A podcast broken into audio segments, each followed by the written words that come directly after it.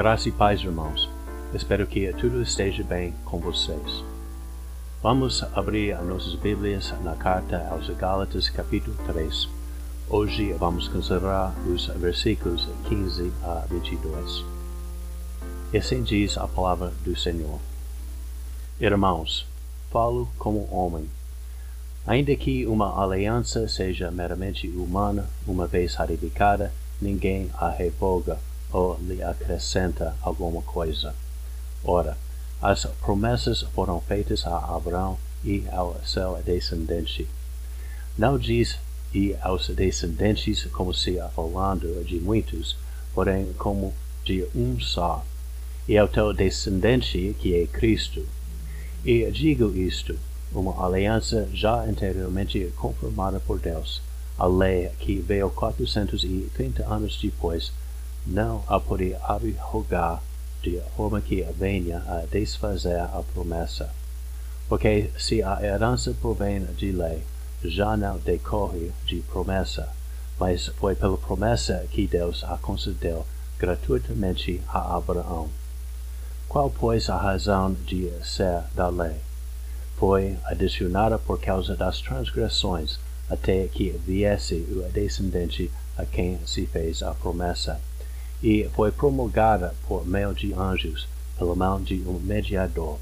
Ora, o mediador não é de um, mas Deus é um. É, porventura, a lei contrária às promessas de Deus? De modo nenhum, porque se fosse promulgada uma lei que pudesse dar vida à justiça, na verdade seria procedente de lei. Mas a Escritura encerrou tudo sobre o pecado, para que, mediante a fé em Jesus Cristo, fosse a promessa concedida aos que creem. O ponto principal que quero destacar durante esse sermão é que a promessa do Evangelho não pode ser anulada, revogada ou alterada. Nossas vidas são cheias de mudanças e vicissitudes. Isso levou o filósofo Heráclito a concluir que a única coisa que não muda é que tudo muda. Mas ele disse isto sem entendimento e sem conhecer nosso Deus. Se ele o tivesse conhecido, ele teria glorificado o Pai das luzes, em quem não podia existir variação ou sombra de mudança, como disse o apóstolo Pedro. Os apóstolos, por outro lado, entendiam muito bem que a imutabilidade do nosso Deus é a base de toda esperança. Temos confiança no Evangelho de Cristo porque podemos ter confiança absoluta em Deus. Assim como Jesus Cristo é o mesmo ontem e hoje e o será para sempre, suas promessas são imutáveis e permanecem para sempre. Isto é nossa esperança, irmãos. Que o nome de Jesus seja glorificado para sempre. Durante esse sermão, eu tenho três pontos que eu quero destacar. O primeiro ponto é que a promessa a Abraão existia antes da lei mosaica e independente dela. O segundo ponto é que a promessa a Abraão, que é o próprio Evangelho, responde à necessidade despertada pela lei. E o terceiro ponto é que a fé na promessa de Jesus Cristo é o meio exclusivo pelo qual somos justificados.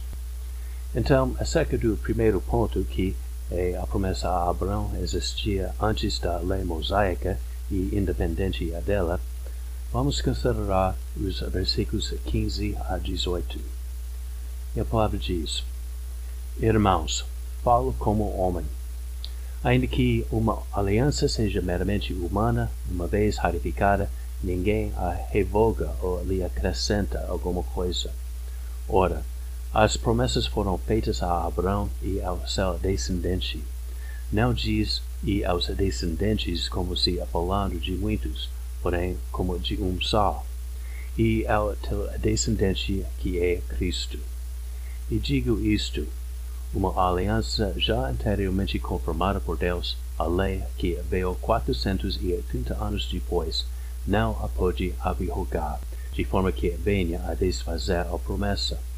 Porque se a herança provém de lei, já não decorre de promessa, mas foi pela promessa que Deus a concedeu gratuitamente a Abraão. Paulo começa dizendo no versículo 15: Irmãos, falo como homem, e quer dizer que ele vai esclarecer seu ponto por meio de um exemplo em termos humanos. Com efeito, ele usa um exemplo de um testamento.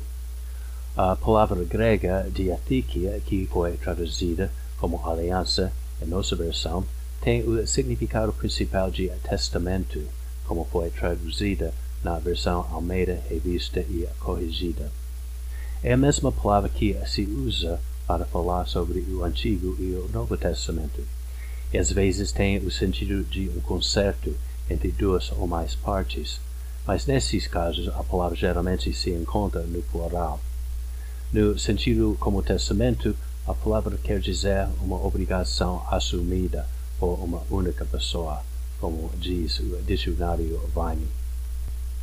Quando alguém quer deixar seus pertences a outra pessoa ou outras pessoas como herança, ele faz um testamento.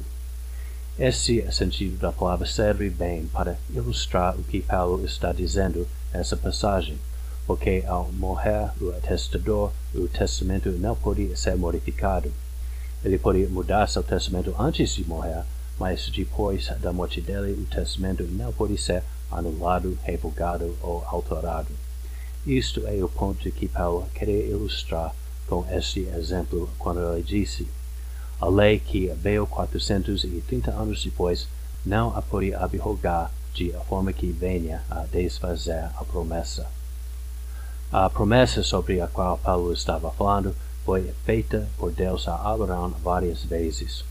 Uma dessas ocasiões foi quando Abraão se mostrou disposto a sacrificar seu filho Isaque, se fosse a vontade de Deus que fizesse.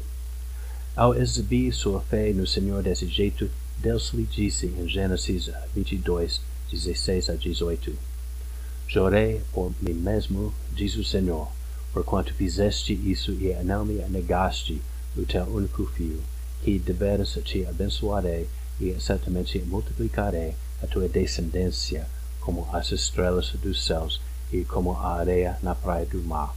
A tua descendência possuirá a cidade dos seus inimigos Nela serão benditas todas as nações da terra, porquanto obedeceste a minha voz. Esta foi a promessa sobre a qual Paulo falava, uma promessa que não pode ser anulada, revogada ou alterada. Onde se lê, certamente multiplicarei a tua descendência, em Gênesis 22, 17, a palavra no hebraico que foi traduzida como descendência é singular, como Paulo disse, e quer dizer semente. Porém, ainda que seja no singular, Calvino afirma que o argumento de Paulo não depende desse fato, porque se esse fosse o caso, seria um argumento fraco. Apesar de ser singular, geralmente se usa a palavra coletivamente, não para referir a uma semente ou uma descendente, mas para referir a muitas sementes ou a muitos descendentes. Contudo, Paulo afirma que a palavra nesse versículo refere a um só descendente e não a muitos descendentes, porque trata da promessa a ser cumprida em Cristo. O fato que essa palavra refere a um só descendente pode ser estabelecido por considerar várias passagens das Escrituras que refutam a ideia que a promessa foi feita para todos os descendentes de Abraão. Ora, se a promessa fosse feita para todos os descendentes de Abraão, não existiriam alguns que foram excluídos ou cessaram de fazer parte do povo de Israel. Mas isto claramente não é o caso. O primeiro descendente que foi claramente excluído da promessa foi Ismael, o primeiro filho de Abraão. Ao invés de Ismael, foi Isaque, o segundo filho de Abraão, que foi escolhido para ser o portador da promessa ou seja, o mel pelo qual a promessa seria realizada, como se lê em Gênesis 21, 12. Por Isaque será chamada a tua descendência. Devemos notar também que, ainda que muitos dos descendentes naturais de Abraão foram excluídos por várias razões, isso é da perspectiva humana, foi a vocação de Deus que determinou que Isaac seria incluído na estirpe de Cristo.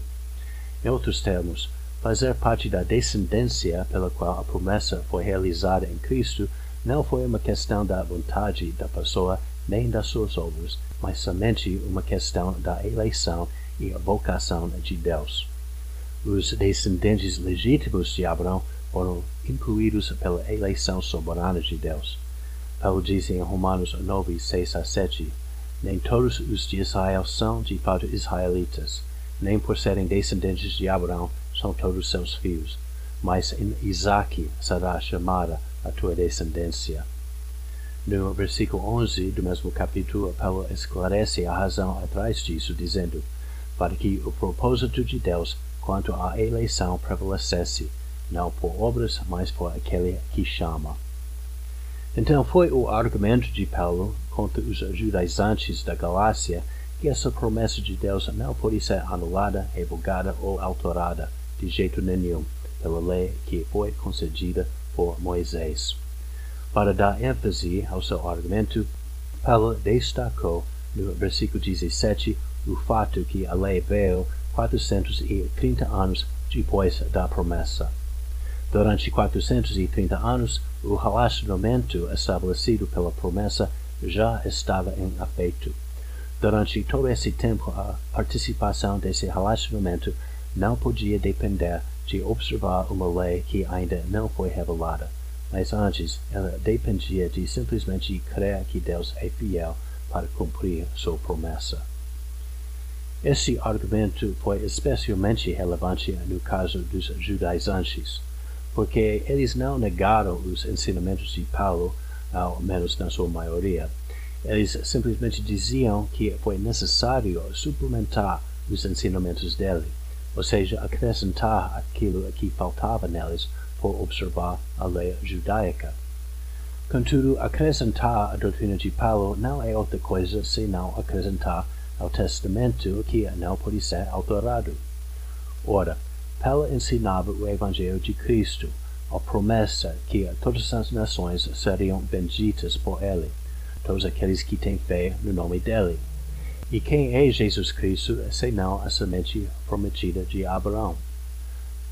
E como se participa nesse relacionamento senão por crer na palavra de Deus acerca dessa promessa? Em outros termos, a promessa que Abraão recebeu de Deus não foi outra coisa senão o Evangelho de Jesus Cristo. E Paulo está afirmando que não pode acrescentar nada a ele. Por quê?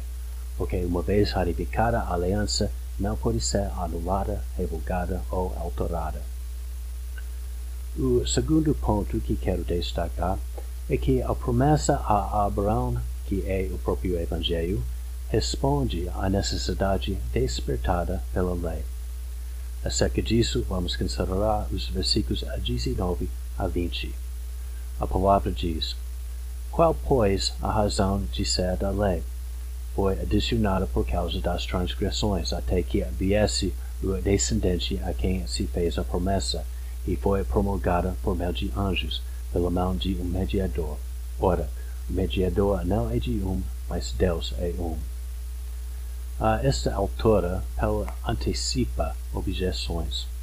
No versículo 19, ele trata da objeção possível que essa doutrina faz com que a lei pareça sem propósito. Afinal, se a lei não é de fato útil para justificar, de que serve? A primeira coisa para notar acerca disso é que Paulo disse foi adicionada, apesar do fato que a lei moral sempre existia desde os dias de Adão ainda que as palavras não matarás não aparecem nos primeiros capítulos de Gênesis, é claro que quando Caim matou Abel, ele violou a lei moral de Deus. Então, quando Paulo disse foi adicionada no versículo 19, ele não estava falando sobre o propósito da lei moral em geral. Precisamos da lei moral porque ela expressa a vontade de Deus acerca de como devemos comportar-nos. Ao contrário, quando Paulo disse foi adicionada, ele estava falando sobre o propósito da lei em relação à aliança que tem sua base na promessa. A resposta de Paulo é que o propósito de revelar a lei mosaica foi por causa de transgressões. Em outros termos, a lei é necessária para despertar-nos a nossa pecaminosidade. E isso, por sua vez, para que reconheçamos que precisamos do mediador prometido. A promessa é a base do nosso relacionamento com Deus, mas não é somente a base, mas também inclui a provisão que faz tal relacionamento possível. Ora, Deus é santo e justo, e por causa disto ele não pode aguentar nossos pecados sem alguma forma de mediação para resolver as exigências da justiça divina. O relacionamento entre o pecador e Deus não seria possível sem uma solução a esse problema. Amados, Jesus Cristo é a solução. Ele é o mediador. Foi já determinado desde a eternidade, bem antes dos dias de Abraão, que ele morreria na cruz para pagar os nossos pecados e satisfazer todas as exigências da justiça. Assim, ele é o único qualificado para fazer a mediação entre Deus e o homem pecador. Ainda que esse plano não fosse revelado em sua plenitude a Abraão, a semente prometida a ele foi a promessa do nosso Redentor, Jesus Cristo. Foi a promessa de um Salvador que nos resgataria dos nossos pecados. Consequentemente, a lei foi adicionada não para justificar-nos, mas para despertar-nos a nossa necessidade de um Salvador. Paulo faz esse ponto mais claro em outros lugares. Por exemplo, em Romanos 5,13 ele disse: O pecado não é levado em conta quando não há lei. Em Romanos 7,13 ele disse: O pecado, para revelar-se como pecado, por meio de uma coisa boa, causou-me a morte a fim de que pelo mandamento se mostrasse sobremaneira maligno. É por causa disso, irmãos, que é necessário destacar o problema do pecado ao compartilhar o Evangelho com outros. A fé salvadora é sempre acompanhada pelo arrependimento, e isso, por sua vez, jamais acontece senão quando a pessoa reconhece seus próprios pecados. Ela tem que reconhecer sua necessidade de Jesus como Salvador para ter uma conversão verdadeira. É por isso que a lei foi adicionada e é por isso que não podemos omitir o problema do pecado. No versículo 20, quando Paulo disse, o mediador não é de um, ele estava falando sobre o fato de que essa mediação não é só para os judeus, mas também para os gentios. Os judeus receberam a lei de Moisés de uma maneira distinta dos gentios. Com efeito, a lei foi a coisa, mais do que qualquer outra coisa, que distinguia a nação de Israel das demais nações. Contudo, Paulo continua a dizer: Deus é um, e a promessa é para unir todas as nações sob um único mediador, apesar da maneira que o conhecimento da lei foi realizado no caso de cada um. Deus, na sua providência, sabe o que cada um precisa para despertá-lo à sua necessidade, mas no fim das contas a nossa salvação se baseia no Salvador prometido, Jesus Cristo. Portanto, a base dessa unidade é a promessa e não a lei. O terceiro ponto que quero destacar é que a fé na promessa de Jesus Cristo é o meio exclusivo pelo qual somos justificados. Acerca disso, vamos considerar os versículos 21 e 22. A palavra diz: É porventura a lei contrária às promessas de Deus? De modo nenhum. Porque se fosse promulgada uma lei que pudesse dar vida, a justiça, na verdade, seria procedente de lei. Mas a Escritura encerrou tudo sobre o pecado, para que, mediante a fé em Jesus Cristo, fosse a promessa concedida aos que creem. Nesses versículos, Paulo responde a outra objeção possível. A ocasião dessa objeção é o fato que as Escrituras repetidamente ligam promessas à observância da lei. Por exemplo, em Deuteronômio 11, 26 a 27, foi prometida a benção ao cumprir os mandamentos do Senhor, e a maldição ao falhar em cumprir os mandamentos dele. Contudo, com o Evangelho, a benção é prometida para aqueles que têm fé em Cristo, ainda se falhem em cumprir os mandamentos. Isto pode parecer injusto para aqueles que erroneamente acham que podem ser justificados pela lei. É claro que isso é impossível, como Paulo já claramente asseverou, então não há de modo nenhum injustiça no Evangelho.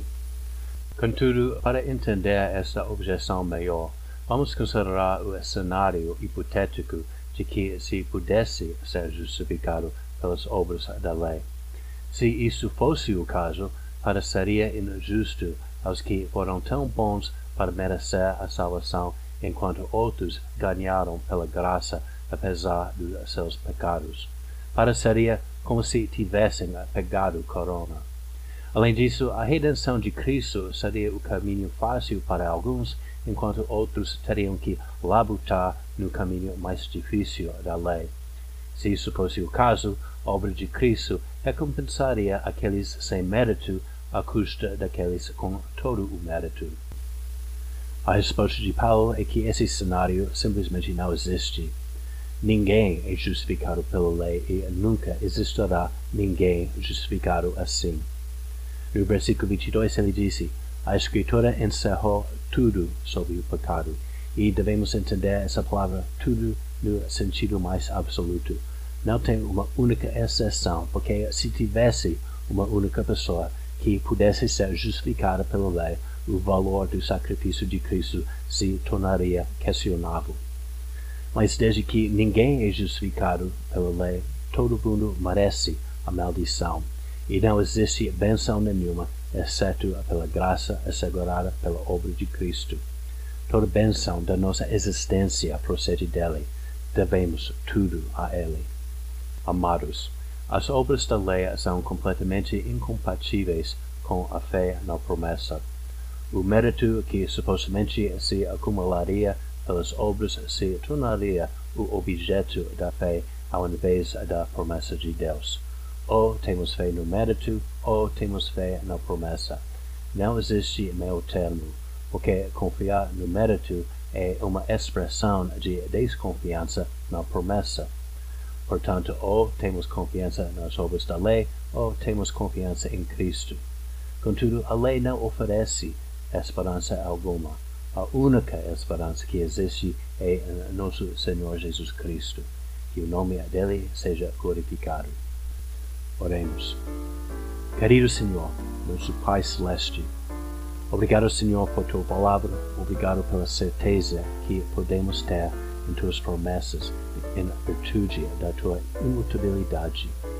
Hoje e sempre tu és o mesmo, a âncora para nossa alma. Pedimos que possamos guardar essa mensagem em nossos corações e levar essa certeza aos que ainda permanecem na escuridão da ignorância que a luz do teu Evangelho resplandeça nas trevas. Pedimos, Senhor, que seja com cada um dos nossos irmãos e pedimos que nossa congregação possa perseverar através das vicissitudes da vida, que possamos resistir na hora da tentação. Agradecemos e louvamos seu nome santo, em nome de Jesus. Amém. Que Deus vos guarde e proteja, irmãos.